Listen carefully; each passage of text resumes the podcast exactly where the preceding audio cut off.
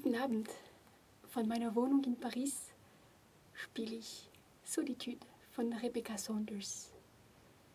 Das Stück ist ein Stück, was besonders eigentlich ähm, in jedem Konzert eigentlich anders klingt. Diese leise Klänge und diese ähm, fragile Klänge, wirklich mit der Akustik jedes Mal, ähm, die klingen verschieden. Und ich mache das Stück, also das Stück macht sich während des Konzerts eigentlich, also wenn ich die Klänge höre im Saal und wie das Publikum reagiert, ähm, ja, dann lebt das Stück. Also natürlich, es ist eine seltsame Erfahrung in meiner Wohnung für sie zu spielen, ohne sie.